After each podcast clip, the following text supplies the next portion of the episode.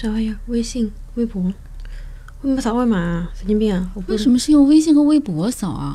哎，开始了吗？开有声音了吗？好像有声音了，大家能听到声音吗？小小白你好，二狗什么我看不清王闪闪，啊 Hello，闪闪，欢迎大家，欢迎大家！我们就这样意外的开场了。意外开场了，我居然还在 我们还在研究应该用什么扫码，尴尬了，尴尬了。行，没关系，这是个直播嘛？对对对欢迎大家回来，我们这个退后了很很多很多步步的 退后一步，退后一。步，然后今天也不知道哪来的自信，然后就觉得应该是大家会很想我们吧。嗯，反正我们是嗯闲置了有一段时间了。介绍一下吧，大家还记得我们吗？好呀，我是文科生亚楠。我是理科生树大义，嗯，好呀，我们要不要先聊一下疫情？就是因为疫情的关系，其实很多东西都被改变了。，对，包括我们的节目，好不容易年前上线，以为会红红火的办下去，结果疫情一来就，对，我们节前还请了我们的那个听友，然后嗯，那个一起来聊天，然后觉得那种形式还不错，想要继续下去，结果一个疫情就打断了我们，包括我们俩自己都觉得录节目都很难了，所以今天是蛮难得聚在一起，可以跟大家聊一下天，然后我们俩也是很难得可以聊一下天，真的。嗯所以我先汇报一下我自己的情况就是。就是可能之前从来没有公布过，我和大姨其实是一家公司的对，员工。我们是同事，对，倒不是为了别的，就觉得好像有一点弱爆了，就是 就是大家是同一个公司的，然后就是也是因为疫情的关系吧，被关在家里面，其实感觉每天好像都在思考点什么，但是也不知道到底、到底自己思考出了什么东西。但最后的结果是我嗯离开了一份我可能已经。思考了大概有一年多，嗯这真的是超过一年以上，要走不要走，纠结了很长时间的这么一份工，作。然后我是那个听了很多次《狼来了》的那个人，然后所以我一直不相信，你以为狼不会来？我觉得不会来，所以我一直不相信。包括前天跟阿南吃了个午饭，然后我们俩一起出租车回来，然后我就说。我是没有想通，我说你是最后怎么想通这件事情的？结果还没有说完，出租车就到了。对，对，就是我觉得还挺神奇的，嗯就是因为疫情的关系吧，就是嗯把以前嗯不敢想的东西，就是算是想明白了。嗯然后其实也算是疫情改变了一些想法。对对对，嗯然后我也不知道这个决定到底是对是错，但我觉得比较开心的事情嗯是我以前可能一直是一个抱怨的人，就是嗯就是。不能接受，也不能改变，也不能离开，就每天都在骂天骂地骂社会。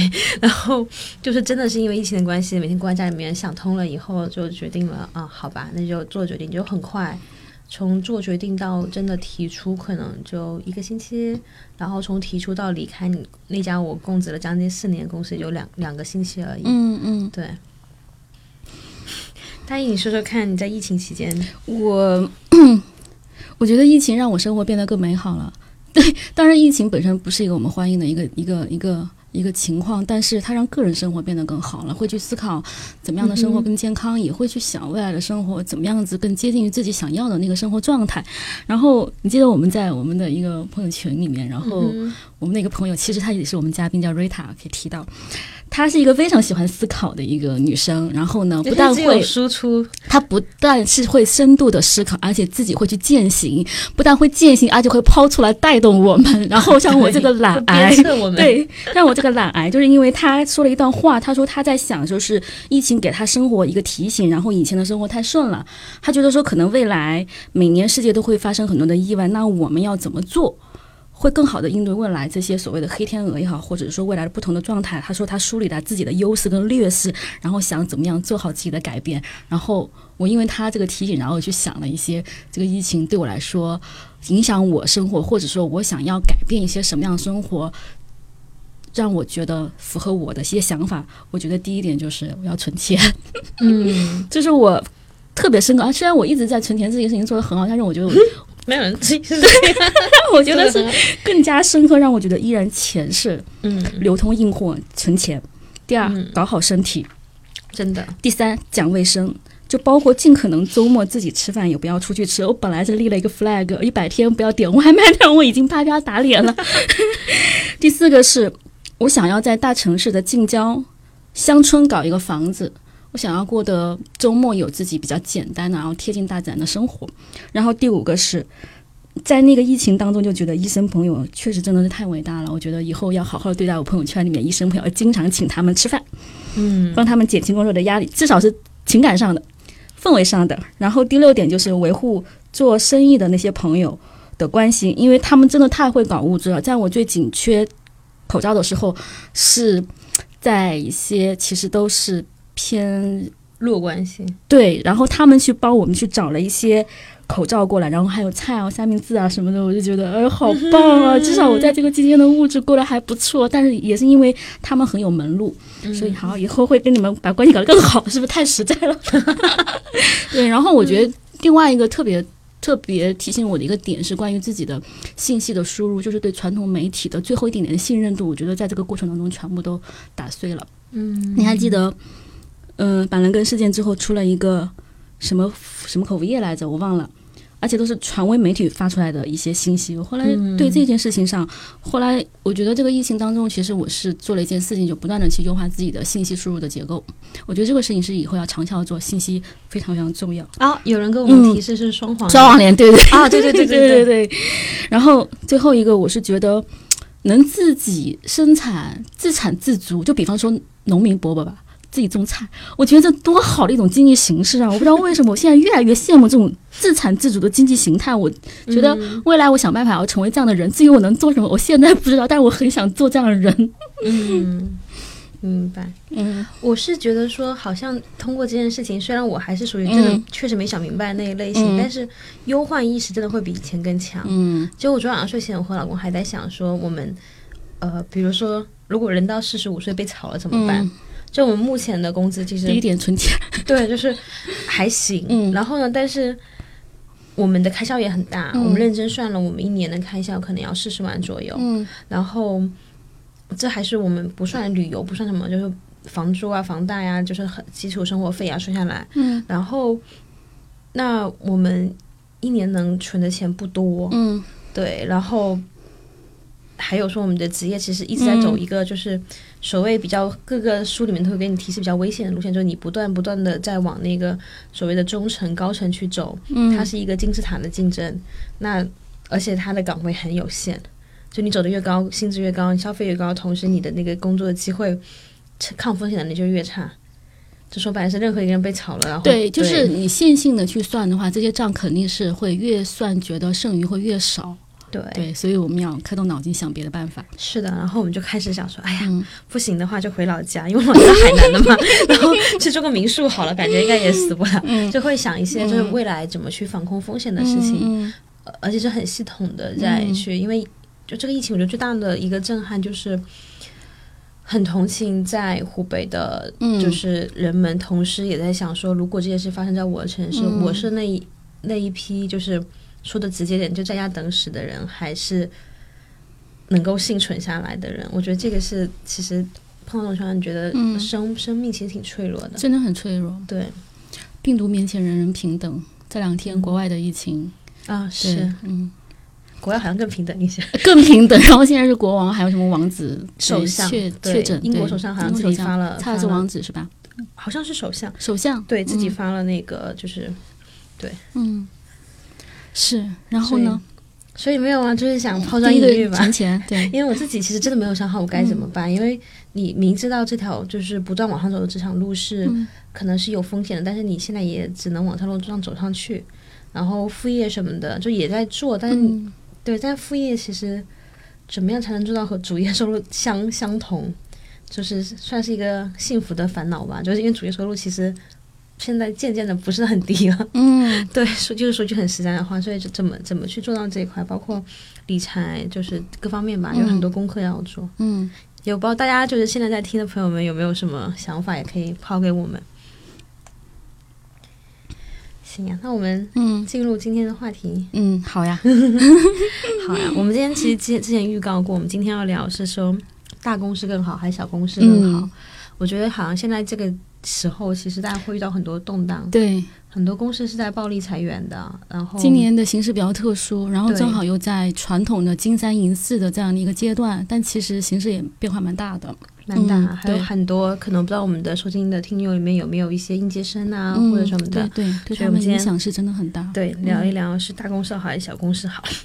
那你觉得呢？你刚刚做了一个决定，所以你觉得呢？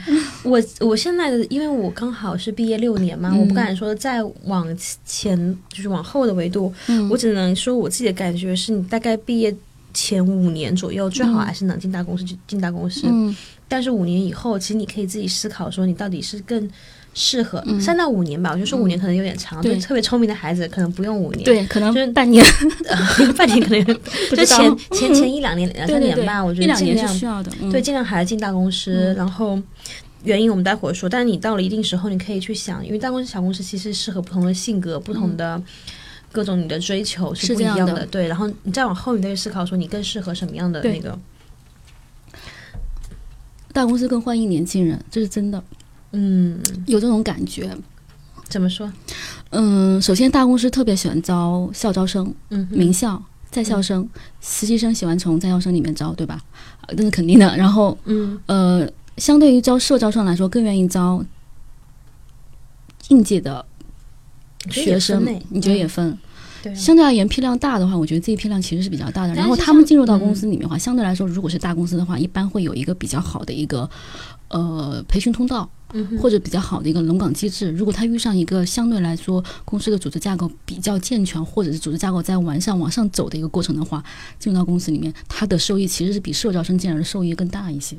嗯。嗯，我倒觉得对大公司本身来说，因为也有分，比如，说有我对，就不提别，我比如提阿里，可能嗯。他就蛮蛮喜欢做社招的，嗯就因为他嗯。喜欢在各行各业，比如说我要开个新新零售业务，嗯，然后我可能去挖一些什么沃尔玛，打比方啊，嗯，大体上，比如说如果要开个保险业务，就是找最资深的其实这样来说，其实大公司其实也有分，对也有就是领域开拓型和领域追随型。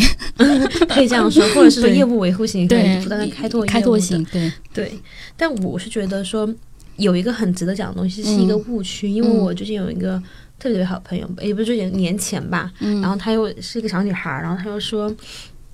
她就跟我说她要换工作，她跟我提的嗯都是一些比较小的所谓厂牌吧。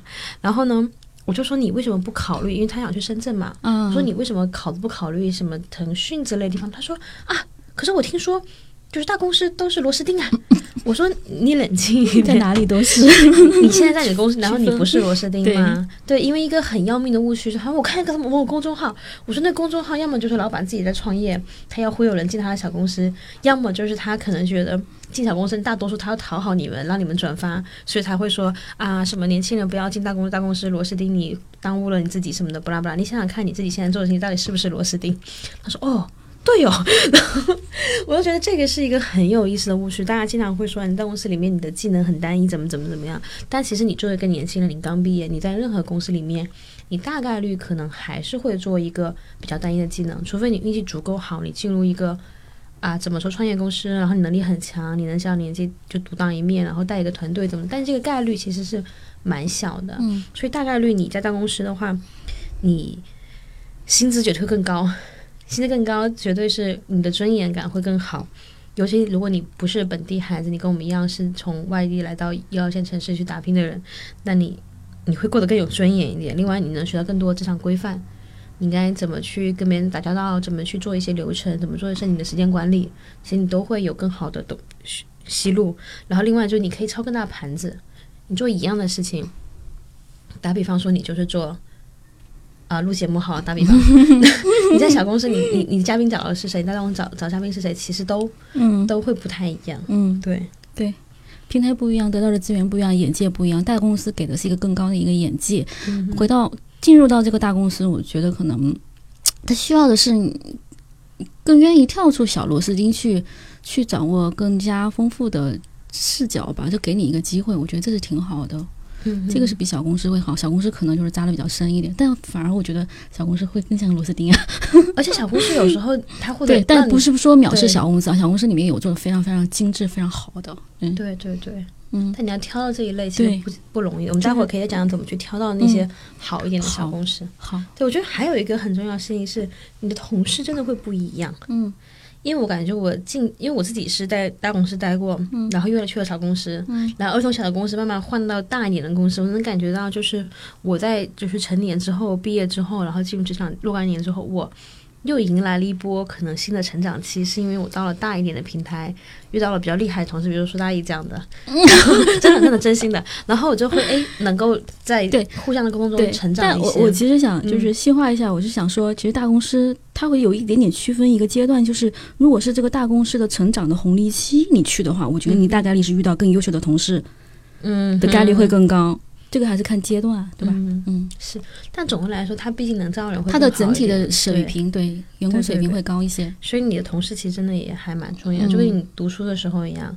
读书的时候，你的同学如果都在，比如说准备考研、准备出国，你大概率也会去试一试。嗯嗯，但是这个我认同。对，你同学没有一个人在在正在学习，是是是你就很自然开始打牌、打扑克啊，对啊，然后不是打扑克不好啊，求生没欲很强有打得很好的。其实我们是在讲一件事情，就是标准件跟非标准件分别对选怎么样的人生道路。是的。嗯，所以你觉得怎么样能挑到一个好一点的小公司呢？因为这家公司毕竟确实是少数人才能，我真的觉得，除非你真的是认准了这个老板，只有这一个条件，嗯而且这个老板是你观望了很久，然后一定要一心一心追随的，他可能更像你的人生的导师，但是他本身又能够把生意做好。但是如果他只能做你人生的导师，又不能把生意做好，因为说到底我们还是商业社会，生意要好，那个公司要运营的好，然后你个人价值得到提升，尤其是你的经济的地位应该是要增长的。所以我觉得还是老板，嗯，我也觉得老板是第一位的，因为我爆爆一个小小的料，就是我之前有就是接触过一家公司，就是我放他们两次鸽子，为什么？因为那家公司其实你要按照规模来说，它其实是杭州当地的一个互联网独角兽，对，就是很他可能是风口领域，然后正好发展的。对，有名有姓，赚的钱实打实的非常多。嗯但为什么放他们两次鸽子呢？是因为我去调查了一下，每一次大家都说天呐，那老板很可怕。就我觉得小公司有个很很大的要命的点，就是有时候会让人觉得很绝望。说你在一个大的公司体系里面，嗯哪怕你遇到一个比如说不作为的领导或者很怎么样，你可以换部门啊，嗯甚至换 BU、换换换换集团。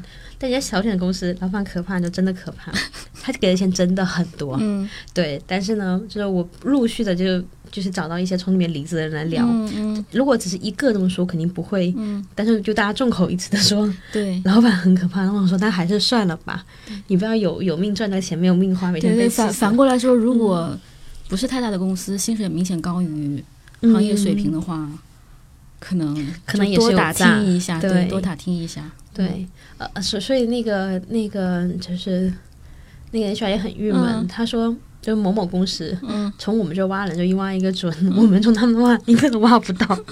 然后，那我想说，那那也没有办法，因为雇主品牌这件事情，嗯。就是 因为我待过小的公司，我知道，就是你别的都都好说，如果你的最大的老板就是比如说比较任性，或者是比较独断，或者是他就是喜欢践踏你的尊严，真的有这种人，那你怎么、嗯你真的是日子过得很很很很痛苦。是是，对，所以老板很重要。然后我觉得还有一个，因为同事真的也非常重要。同事就是你毕业之后的同学们嘛，嗯就你的朋同学们，你接触的人其实决定你大概是什么样子的。嗯然后我觉得，因为老板也分，比如说特别重视组织和人才和不那么重视的，那在类似的条件里面，可以去看看他们是不是是不是重视人才。嗯如果重视的话，你的同事可能基本面应该还 OK，、嗯那你过得也会比较好一点。嗯，对，嗯对，这个很重要。对，通常都跟你身边最接近的那几个人相相关度非常高，是的，关系好，融洽度高，确实会过得舒服一些。对。嗯还有吗？小公司你觉得呢？小公司怎么能跳的比较好一点？我觉得，因为小公司带来的是风险的成本，所以其实要花更长的时间去做更多的调查，调查工作。对，嗯对这个其实就是对你个人的调查能力有很高的要求了。是的，嗯，因为有很多信息它的不透明度会太高了。嗯如果是大公司也好，上市公司也好，你可以通过企查查也好，或者说各种数据平台也好，你能获得大量的信息。但是小公司这一点可能你获得到就比较少，但是它又更需要老板本人的能力背书、品行背书、德行背书，那可能花大量时间去做打听工作，因为风险其实是比较高的。不过现在反正是互联网时代，我觉得知乎啊、嗯。麦麦啊，能用的都可以用一用，嗯。用起来。但我觉得最好的还是能够千方百计的找到当就是对那个公司里面的嗯。员工、前员工，然后你要你非常努力找，总是能找到的。嗯，然后你去了解一下，然后还有一个最重要的，就直接去面试。对对，直接去面试，然后是能最能知道他们公司大概什么样子，然后风格。你也从里面能获得我自己跟这家公司的匹配度到底高不高。是的，嗯。是的。然后我觉得还有一个挺有意思的点，也是一个活生生的案例，嗯。就是，嗯，如果你要去一个小的公司的话，嗯。其实你得看你做的那样事情，它的就是业务和这些公司的基对，我觉因是否得其实这个看项目跟行业了。对对对对特别看项目对跟行业。对。嗯然后我想说，是你不要挑战跟这个公司基因差太多的的的事情，嗯因为我曾经有个朋友，就是他有两份 offer 摆在面前，嗯。过来问我，一份可能是看起来没有那么兴奋，嗯。就是一个比较传统的、很正常、理直气啊，壮的一个东西，对，但另一份的感觉就很兴奋，嗯。就跟老板、创始人汇报。然后高薪，然后一个新的业务开拓。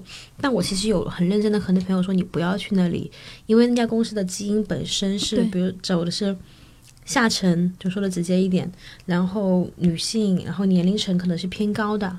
但是呢，他要去做的事情是一个很年轻化、非常娱乐的东西，就等于是他们的基因、他们的整个发家是从嗯，呃可能偏中年一点，，就实在的说，，嗯做做起来情感心灵鸡汤什么的，然后他要去做一个娱乐化的嗯啊、很很抖音式那种项目，那种微综艺。嗯我说，他说哦，老板很支持，老板我跟他汇报，然后我怎么建很对，怎么怎么的，钱也给的很多，还是问我说你要不要一起来？我说我不要，我说我推荐你也不要，你去那一家就是会稳很多，他虽然工资给你的钱没有那么高。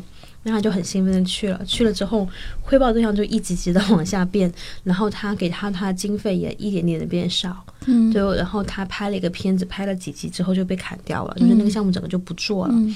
因为为什么很简单，就是你不能挑战这家，因为是。本来小公司嘛，它发展有它特定的原因，嗯你不能轻易去挑战它的基因，嗯。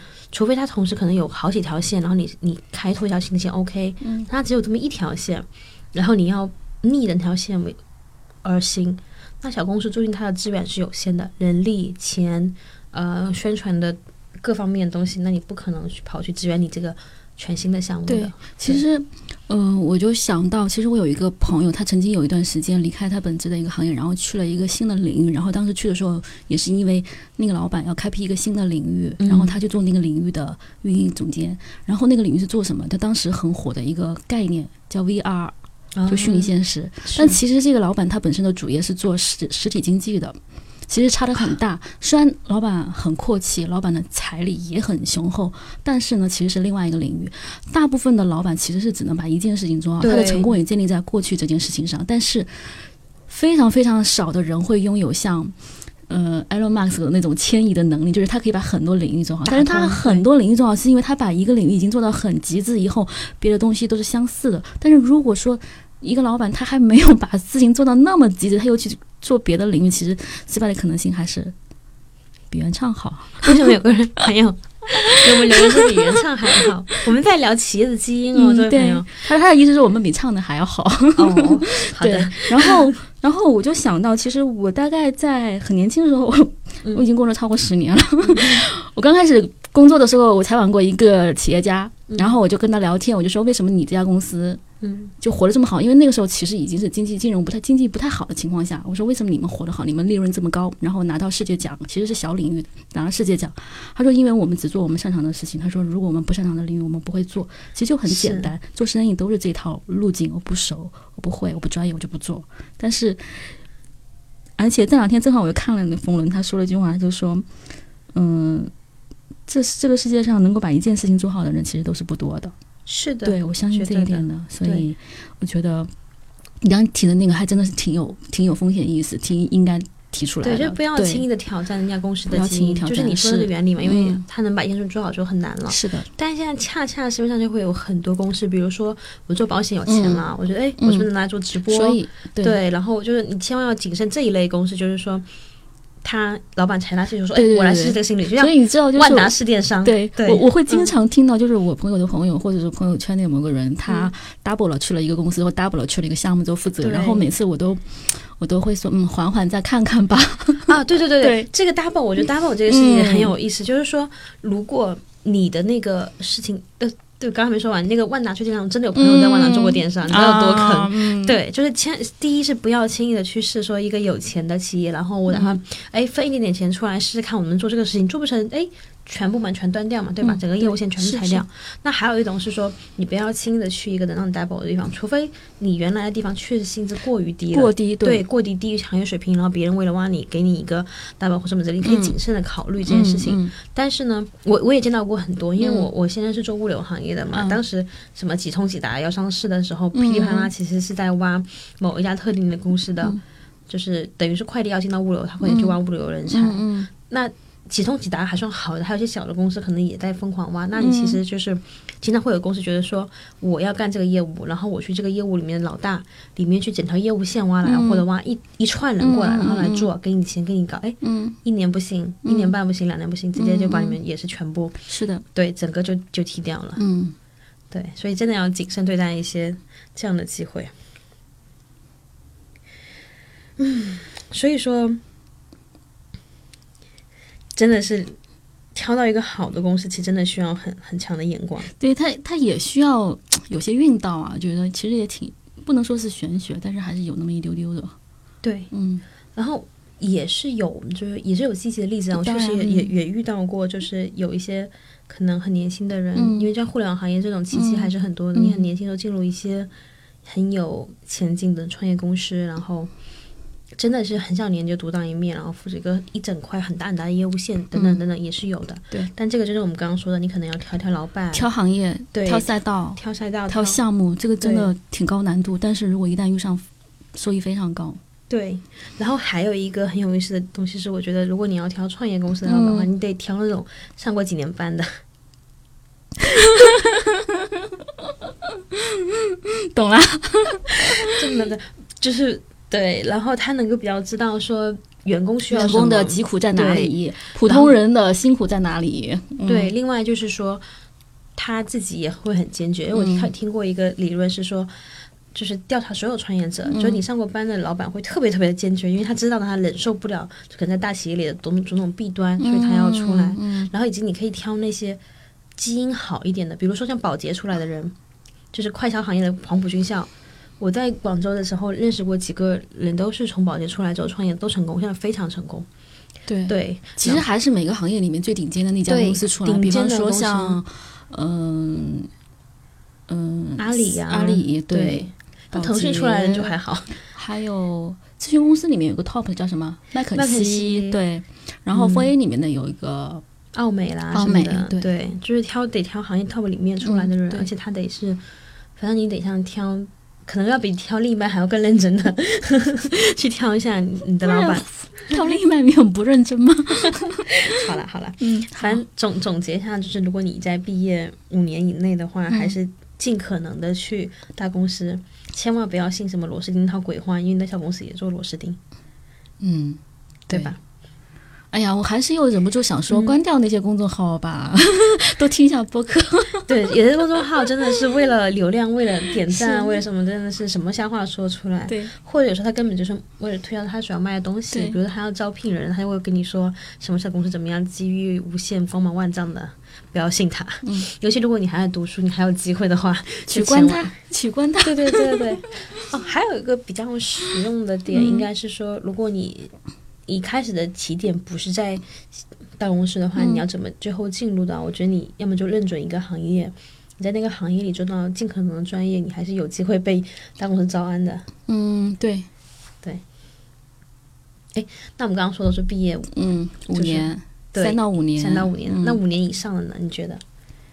我我自己觉得，我可能讲到后面有点玄，有点是不是会进入到玄学领域？就是也不是，就是我觉得可能经过了五年以上的职场经历以后，包括年龄可能已经朝三十左右以后，我觉得大概其可能会对自己的理解会多一点吧。嗯你呃，职场上这么多年。大概其各种类型的企业，你有兴趣的应该去过了，我觉得，因为现在其实换份工作相对来说还是比较容易的。如果你真的很想尝试另外一个领域、另外一个行业、另外一种类型的公司，多半其实在这个时候应该是你想尝试的、最想尝试的，应该去做过了。嗯，我觉得应该不会有人耐得住这么长时间，说我就在某一个类型的公司里面一直熬，应该不需要了，因为现在信息太发达了。啊，也有人熬耐得住，真的吗？有，但我感觉，那回头再说，那我觉得就是五年以内或者是十年以内，至少五年以内吧。我觉得是尽可能去尝试吧，嗯这个是一定要有的。我觉得这个尝试不是说我一定是奔着钱去，或者一定奔着什么去，而是奔着你去挖掘自己的可能性去。否则你怎么知道你到底要什么样的工作，你要什么样的生活，以及你对自己的发现和对自己的挖掘到底进入到哪一个层次上去？所以我觉得五年以上，大概其应该自己会有一定的理解，会有自己的节奏，会有自己的步骤，而且会觉得说我清楚。如果真的在某方面很有天赋的话，应该是很早就发现了。如果是说没有那么强烈的天赋的话，你大概其也磨练出某些技能出来。哪方面我做的特别好，我肯定就做的比别人好。我会知道我朝哪个方向去。我觉得到这个时候，大公司和小公司已经不是限制你的发展的那一点了，而是你把自我放在哪个位置上。嗯你要的那一副和生活结合的工作场景是一个什么样的你？你是什么样的一种状态？你可以，我觉得它可能就是你自己的剧本，你可以写出来。你大概起就给自己配相应的场景布景。我喜欢这样的工作环境，我要穿搭成这样去上班，我可能就会挑某有某一类型气质的企业。然后，我觉得这这个可能到那个时候，你基本上都应该能能能能规划出来。就除非说这类公司没有出现在你的方便的城市里面，或者是怎么之类。嗯比方说，你可能已经结婚了，你不太可能跨行跨城市去工作了。正好你喜欢那个企业，它未必在你所在的城市，那你可能说你要换一种另外的企业、另外的公司或者怎么样。但我觉得，在工作与生活之间的平衡可能要大于，不是说是平衡，而是说到那个阶段，你考虑的东西会更多。对你必须得兼顾你必须要兼顾，你有工作。呃的考量，你有行业的考量，然后你有家庭的考量，你有对自我的考量，还有可能你也会觉得那时候生活也很重要，兴趣也很重要，就是这个时候我觉得更复杂了。对，嗯，我是觉得具体到大公小公司嗯这个事情上面嗯是，你可能会开始明白过来自己到底适合什么。比如说，你还是希望往嗯中高层走，希望嗯拿高薪，然后做高管什么的，那嗯肯定来大公司机会更多。嗯。那你比如说你自己以后有自己出来单干，嗯往大了说创业，往小了说开个小工作室或什么之类的，你或者说你希望锻炼自己更全面的技能，那可能有时候小一点的公司确实的，你能负责的东西会更多。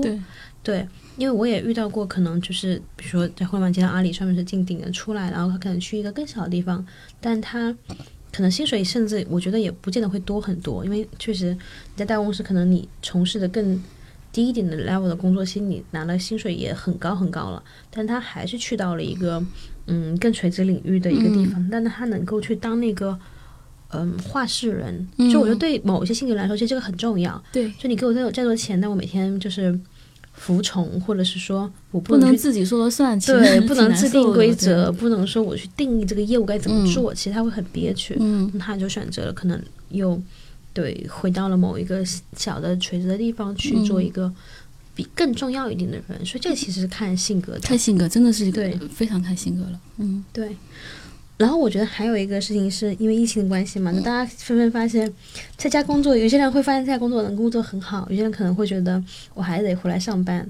我觉得这个也是 一个很有意思的事情。可能你是要思考，可能不仅是说我要大或者小，可能甚至是你我要以什么什么样身份的身份去和嗯企业合作。嗯我记得有本很著名的书叫《联盟》嘛，嗯就是说以后未来员工和企业的关系可能更多的是联盟。嗯，那我不一定是你的雇员，对，我觉得这个也是一个我觉得蛮有意思的，趋势。其实其实有一个观察，就是说经济发展变化很大，包括需求也好，或者怎么样好，领域行业出现非常五花八门的，或甚至可以说是百家百花齐放，但是就是组织方式其实没有发生大的改对，变。你知道，其实我在几年前进入到互联网行业的时候，我就因为看了一本，你也看过那本书，就是《每周工作四小时。对我当时觉得哇天呐，未来有这么一个行业能这样干。然后那个公司当时只有二百七十个人，我去的时候我是二百第七十二百七十三个人，我就觉得这公司，我就我就希望在三年内实现每周工作四小时。因为我发现 现在变成每个工工作对十小时，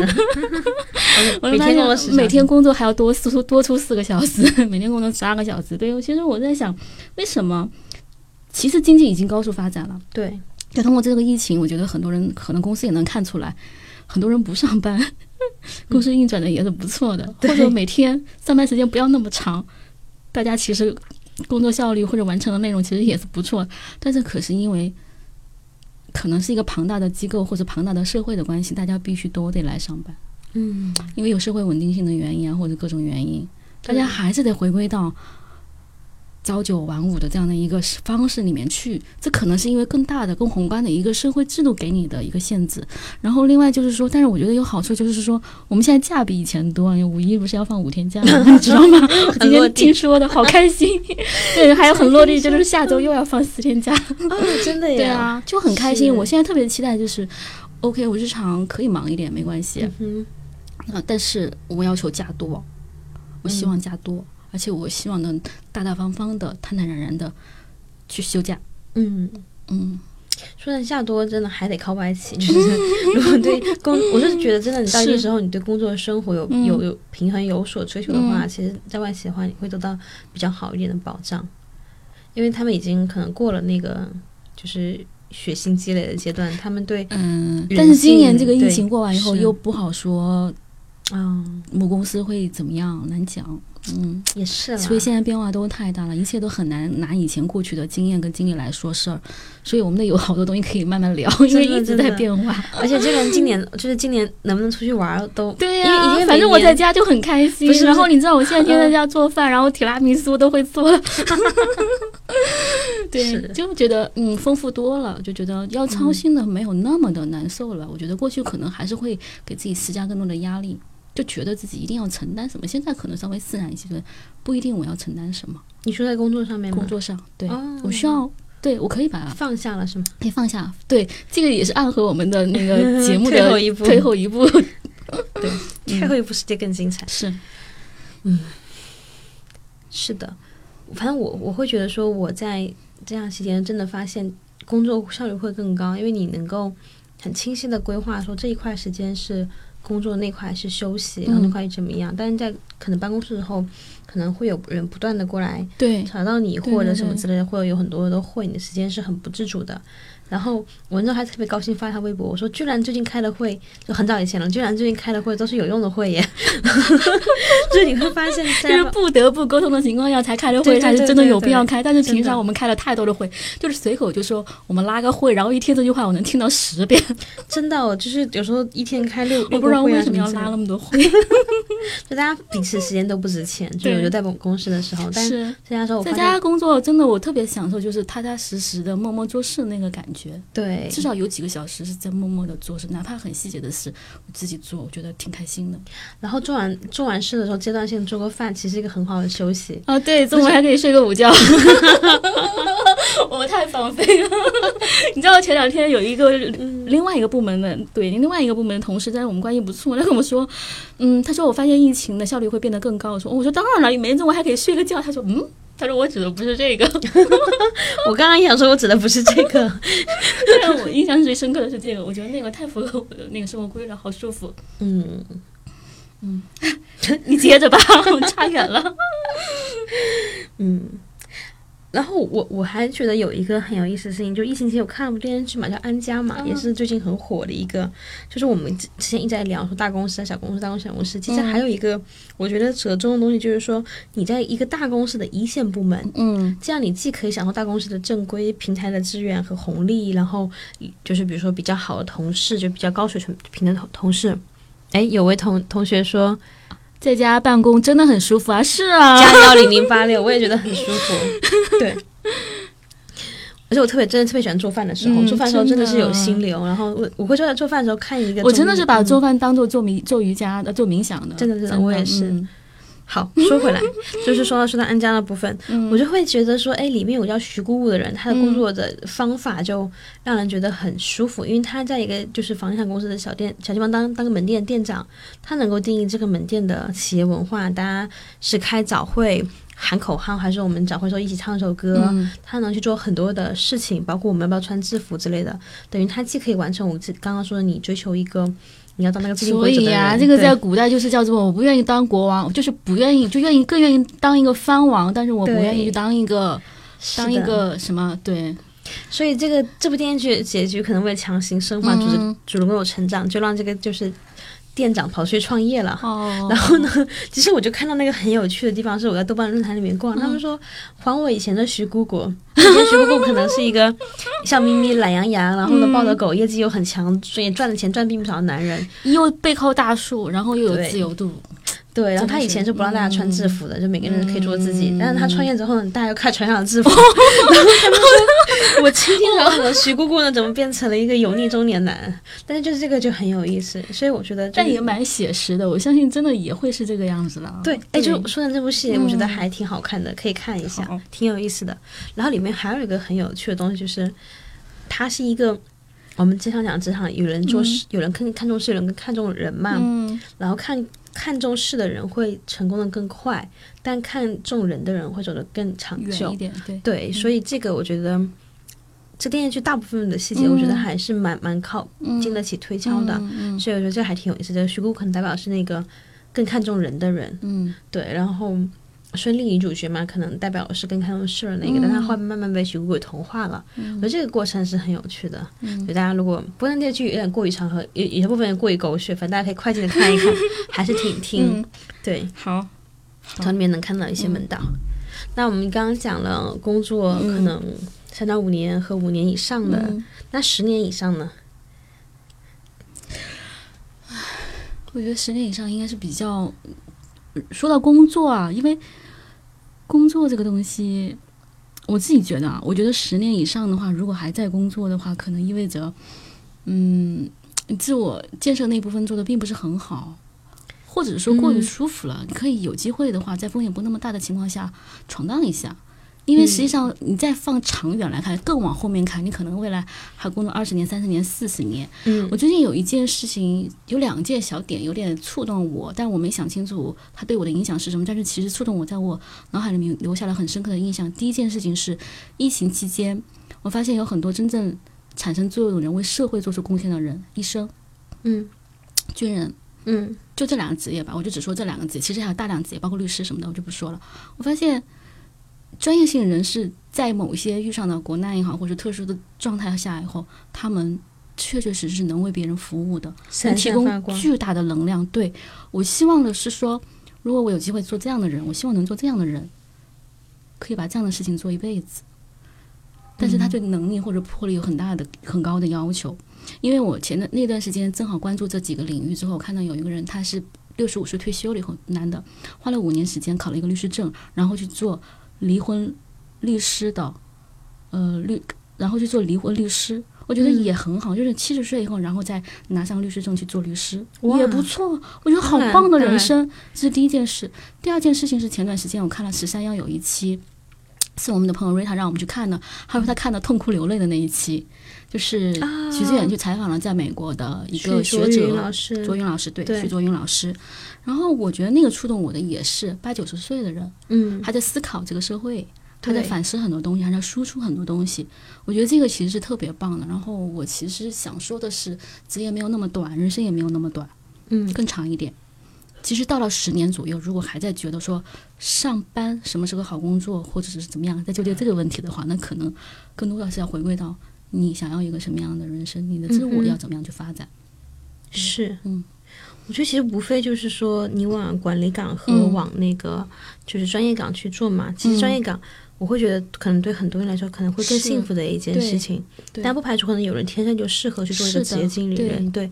但你刚大一讲的那些，嗯其实就是，我觉得哪怕你是一个没有那么实用，没有。那么，但你如果有关自己的手艺，对这个事情是可以让你可能从小做到老的。对，这个包括你的在这个领域内所能够积累的尊严。其实后来我就回归到我说我写的那个七点里面，最后一点是嗯，自产自足，甚至能够服务于他人，是我追求的一种职业的更长远的目标。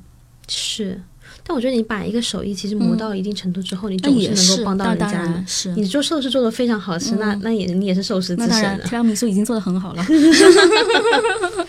请请请来，请期待来我家嗯给我好吃。嗯对对对，是，我觉得你说这个很对，可能嗯到十年以后就不应该去考虑嗯这一些这么、嗯这么琐碎的事情了是，而是真的包括嗯是不是可以去迎来一个人生下半场。我们之前可能也聊过这个话题嘛，对对对，真的是这个话题，依然是这个话题的对对对延伸。对，我们之前就是有提过，说之前看做过一些选题，就是至今嗯看来还是挺有用的。比如说一个可能企业的高管，那可能他最后转型去做一些公益基金或者什么之类的对，那其实就是对。有人说真好，对、嗯我也想说是的，对这个嗯还是有可能性去迎来一些不同的更那个。开阔的人生对吧，我觉得还是我们喜欢的这个主题。对，嗯包括说如果你真的是特别有规划的人，你就找找找你，你就现在就疯狂赚钱好了。是赚完钱你就开个民宿，你去做个什么，有有什么不行？赚足三年的生活费，你想干嘛干嘛？我觉得这时间就是你赚过，就是你赚来的时间 啊、对吧？你可以把它设为你的阶段性的目标，或者你上班的目标。也许上班是痛苦的，总归是有部分是痛苦的。对，嗯挺好的。嗯那我们今天其实差不多也嗯，聊了蛮多的，对不知道大家听完之后，目前还有五个人在线，好卑微。大家有没有什么想想要和我觉得聊的？对，郭德纲当嗯时讲相声的不是是一个人也在讲嘛？我觉得五个人已经很好，然后我觉得我们也接下来也还会继续讲。对对对对对，是的。我觉得疫情有一点很很重要，是我们有段时间都想说，要不然就默默的，我们两个都没提这个节目对我们俩默默的不提，对我们俩就是心有灵犀。对对，默默没有提这茬，可能觉得说，哎呀，就要么顺着疫情的关系，就默默地当没这件事情算了。但是后来，对吧？我们又有一天，就是可能能量积累够了，蓄水蓄完了，就决定说，哎，还是觉得想聊。我其实特别简单，对就是我嗯上班之后，我同事跟我说，嗯，说他听了我们的第三季以后，然后说嗯，你的普通话比以前好多了。我一下觉得不管什么，他对我来说都是好的，让我更发光一些，我就很开心了。哎，我们这边是叫真的，我也是。二狗蹦恰恰，我天呐，我们两个视力好差，嗯 我们俩 努力的张望着。对对，他说为他人服务这点真的，有点触动。嗯对的对的，我觉得到了一定时候，嗯，其实给予会比单纯的获得会更快乐。更快乐。对这个成就感是更高一层的。对对，嗯，哎，说哪来着？对，说到我们我们我们做节目，就我我也和大家讲过一个事情嘛，就我一个跟我认识的超过十年的小伙伴，然后嗯他就说。哎，小伙伴，你现在说话比以前清楚了，不是不光是口齿，就是说，嗯哎，我们在聊个事情，然后我们能把它很快总结出来，清楚表、表述。虽然不是什么了不起的事情，但是我比我自己有进步了。我觉得，嗯，就是哪怕在一把高龄，你还是可以去追求一些微小的，哪怕是微小的个人成长。对，最后蔡澜的语音出来，你还小啦。对，我就跟大家说一下，就微博上的蔡澜，我还蛮喜欢出来，经常去看看，还挺开心的。嗯，反正我们之后可能就是会没什么意外的话，嗯每个星期五的晚上，这周可能会比较早一点，以后可能是九点差不多。看吧，我觉得晚上嗯都争取能跟大家聊聊天。对对对对，每周五晚上九九点钟左右。然后日常大家可以也加一下我们微博嘛，然后我们也经常在微博上蹦跶。对发一些有的没的，嗯对对，还有可以加我们的群，对对，可以加我们群，在我们那个微信对微信号要留一下，对吧？对，微信号我得看一下，你自己我记不住。对，看一下啊，嗯、我们打在那个里面吧，S 在这里 H U 杠 M I N 幺二幺五，太复杂了是吧？这个哦。那微信再说吧，啊，好，有一点复杂知。难而退了。我当时设了一个太复杂的一个微信号。好，行，嗯好，我们之后应该会留到评论区吧？好啊，好啊好啊因为打这里回头就看不到了。对对对，对对，对，然后大家也可以进我们的群讨论一下啊什么的。那我们最后有个小小的环节，还要推荐书吗？推荐书推荐吧，有。有，来你先来。你今天不是推荐了一本吗？说原则推荐看一下，你要不顺势说一下？对对我觉得这个还蛮必要的。因为我这个真的是最近，我先讲它的版权所有是来自于现在不知道代表我们直播室的艾文老师，就之前也、也来过我们节目，就讲快乐的那一期，然后他之前给我讲过一本书叫《原则》，嗯然后我也是疫情关系，就是家里面写的没事干就开始看那本书，我觉得很有趣，很有趣。然后它里面有一条原则叫做说极度透明，因为我们大家经常会觉得说，好像你是成年人，你就应该学会尔虞我诈，或者学会一些什么有有说话讲话不讲。但是呢，《原则》这本书前进提要，它是一个世界上可能最赚钱基金会之一的老板写的，所以这个背书还是很很牛逼的。哎这家公司真的太厉害。最近美国股市不是一直熔断吗？然后连巴菲特都亏得一塌糊涂，然后这家公司狂赚，桥水基金对，桥水基金。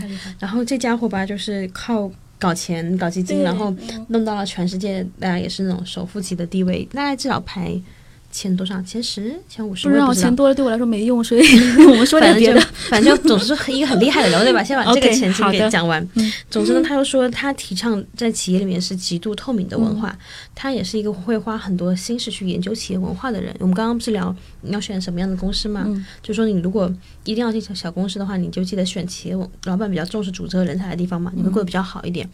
然后这位老兄反正就有厚厚的本书都是各种各样的原则，其中有一条叫极度透明，然后这个很有意思，我最近还亲自践行了一下。嗯。因为我有两个朋友，就是刚好朋友 B 去到了朋友 A 的团队，然后朋友 A 的老板想让朋友 B 独自从里面划出一条线出来，嗯。就就两个人你知道平行带队，然后朋友 A 呢就很生气很不爽，然后你一来就要把我的人给搞走，怎么的，然后两个两个人气鼓鼓，然后我就想说这事儿其实没什么不能说的，因为我相信朋友 B 不是一来就去拆别人团伙的人，嗯。我就干脆把我们拉到了一起。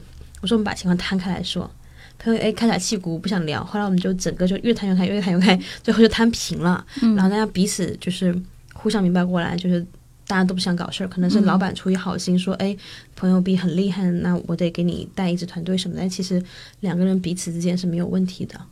后来就是就在我今天来的那个路上，然后朋友 A 打电话，他说我现在已经在做极度透透明，嗯我说好，干得好，活学活用。嗯对我觉得这个是很有意思的点，就我们总觉得说你越成年越长大，你就要越复杂和越心思深，然后让别人看不懂，这可能是很中国传统化的一种所谓的后黑学什么之是的，类是的。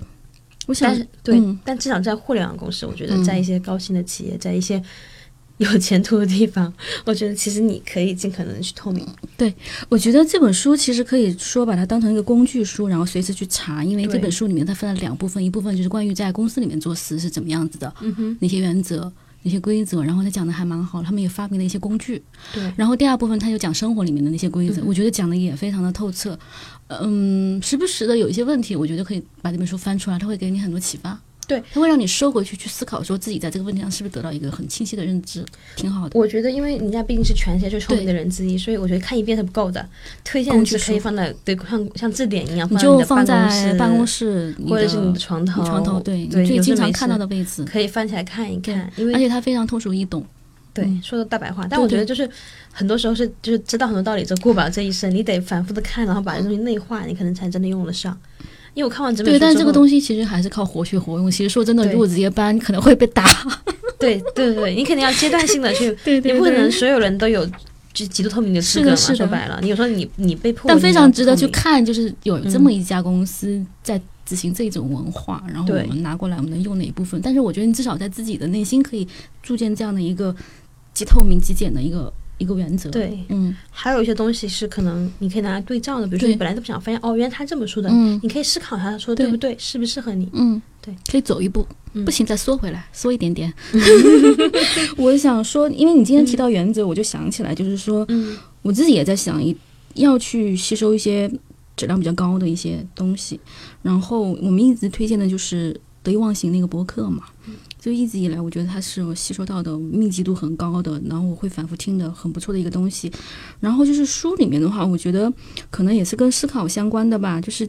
去年我在看的那个系统思考，一直是我觉得非常不错的一本书。嗯哼，但这本书有点难度，我觉得它会需要什么呢？我觉得可能需要工作三年到五年左右，可能带过团队，或者说处理过一些相对而言比较复杂的一些呃人物事的关系，然后可能又要去规划未来比较复杂的一些情况。我觉得去看这本书其实挺有作用，但是非常非常难啃。系统思考，它相对而言有一本比较比它更容易懂一点的话，可以看《系统之美》，我觉得也是挺不错的。嗯他们都是基于相对来说比较复杂的一些信息论的一些方法、科学方法，我觉得其实对于思维提升还是挺有帮助的。这本书是不错的。如果这两本书觉得太难的话，我觉得还有两本非常好，一个就是如何提问那本书，嗯另外一个跟它很相关的就是金字塔原则。啊，我觉得这些经典永远是经典啊，真的。工具书就是随时翻的，嗯，对，有事没事翻一下。嗯好，好呀，我觉得今天我们聊的应该还不错哦。还挺好的。对，然后像喜欢我们的节目的朋友们，你可以嗯就是多多转发，对对对，老朋友多转发，新朋友呢，嗯如果觉得还 OK 的话，就请大力的订阅我们，不要给我们走丢了。对对退后一步。好的，那今天节目就到这里啦，很开心。大家周末愉快。好，下个星期五晚上见。然后我们应该明天后天在家里过得应该蛮开心的，我已经有点高兴了。好的，好的，好，希望大家和我们一样快乐。嗯，希望大家也高兴。好，嗯，拜拜拜拜。